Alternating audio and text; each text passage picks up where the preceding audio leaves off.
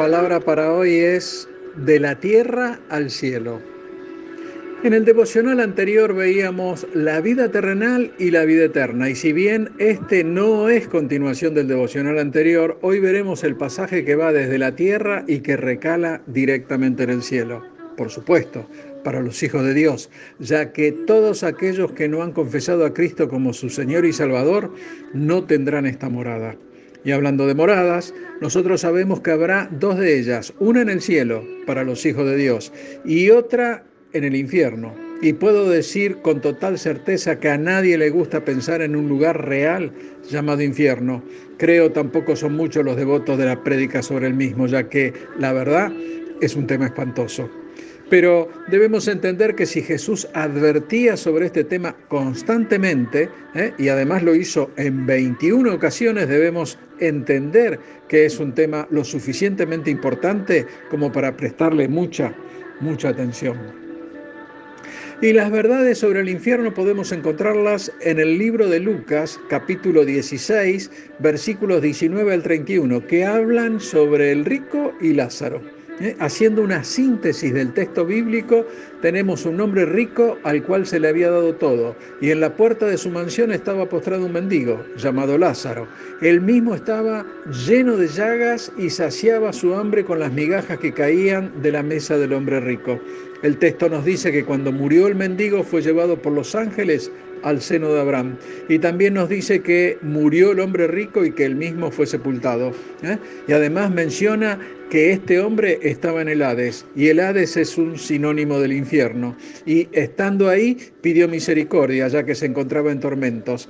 Hermano, hagamos foco en el versículo 25 que dice lo siguiente, pero Abraham le dijo, Hijo, acuérdate que recibiste tus bienes en tu vida y Lázaro también males, pero ahora este es consolado aquí y tú atormentado. Del análisis del texto nos surge la pregunta, si Cristo estuvo dispuesto a beber la copa amarga de la cruz por nosotros y así podermos escapar de los sufrimientos del infierno, ¿por qué nosotros no estamos dispuestos a predicar sobre el amargo tema del infierno para que la gente pueda escapar de sus llamas? ¿Mm? Bien, veamos algunas verdades que nos deja el texto bíblico, que por supuesto hay que seguirlo con Biblia en mano, ¿eh? en Lucas 16 del 19 al 31, y podemos ver lo siguiente. Uno, la gente puede ver en el infierno. El texto nos dice, y en el Hades alzó sus ojos. Dos, el tormento será real. El texto dice, porque estoy atormentado en esta llama. Tres, se puede ver el paraíso desde el infierno. El texto dice, y vio de lejos a Abraham y a Lázaro en su seno. ¿Eh? Cuatro, quizás se pueda pedir misericordia. El texto dice, entonces él, dando voces, dijo, Padre Abraham, ten misericordia de mí. 5. En ese lugar habrá sed. El texto dice, envía a Lázaro para que moje la punta de su dedo en agua y refresque mi lengua. 6. Seguro habrá recuerdos de la vida terrenal. El texto nos dice, pero Abraham le dijo, hijo, acuérdate que recibiste tus bienes en tu vida y Lázaro también males, pero ahora este es consolado aquí y tú atormentado. 7. Seguro habrá gente con religiosidad en ese lugar. El texto nos habla de que el hombre rico llamó a Abraham padre y que Abraham le llamó hijo. 8. En el infierno habrá agonía. El texto nos dice, pero ahora este es consolado aquí y tú atormentado. 9 Seguro habrá clamor por los seres queridos y se pedirá por la familia. El texto nos dice, te ruego pues, Padre, que le envíes a la casa de mi Padre, porque tengo cinco hermanos, para que les testifique a fin de que no vengan ellos también a este lugar de tormento. 10.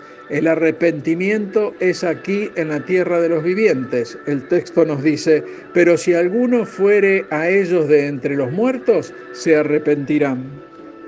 11. Es un lugar para siempre. El texto nos dice, además de todo esto, una gran cima está puesta entre nosotros y vosotros, de manera que los que quisieren pasar de aquí a vosotros no pueden, ni de allá pasar acá. 12. A pesar de toda nuestra desobediencia, Dios no quiere que nadie se pierda. Veamos lo que nos dice Juan 6:37. Todo lo que el Padre me da vendrá a mí y al que viene a mí de ningún modo lo echaré fuera. Y esto lo dijo Jesús. ¿eh? Hermano, por pavoroso que parezca el tema del infierno, si hacemos foco en el último punto, puedo decirte que tenemos esperanza.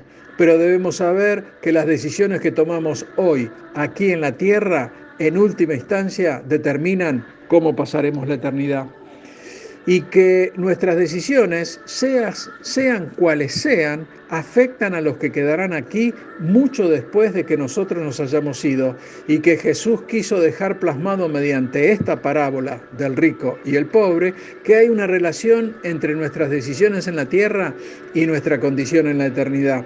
Aquí en la tierra, en medio del diario vivir, a veces nos resulta difícil entender las consecuencias eternas, pero esta palabra nos muestra como si una cortina del más allá que se levanta ante nuestros ojos de forma tal que podamos observar nuestro destino potencial. La parábola nos muestra que en la tierra el rico no tuvo compasión y no hay compasión para él en la eternidad. Y la parte trágica de este relato no es simplemente que en la tierra hubo maltrato, sino también podemos ver que el tormento debe ser soportado por toda la eternidad. Hermano, lo que nos tiene que quedar claro que no podemos volver y cambiar nuestras vidas una vez que nos hayamos ido. Una vez que hemos partido, no lo podemos hacer. No, no. El tiempo es hoy. Debemos entregar nuestros corazones a quien nos puede liberar de las llamas eternas. Y ese es Cristo. Y debes saber que esta decisión es la única que nos seguirá por toda la eternidad. Dios te bendice. Amén.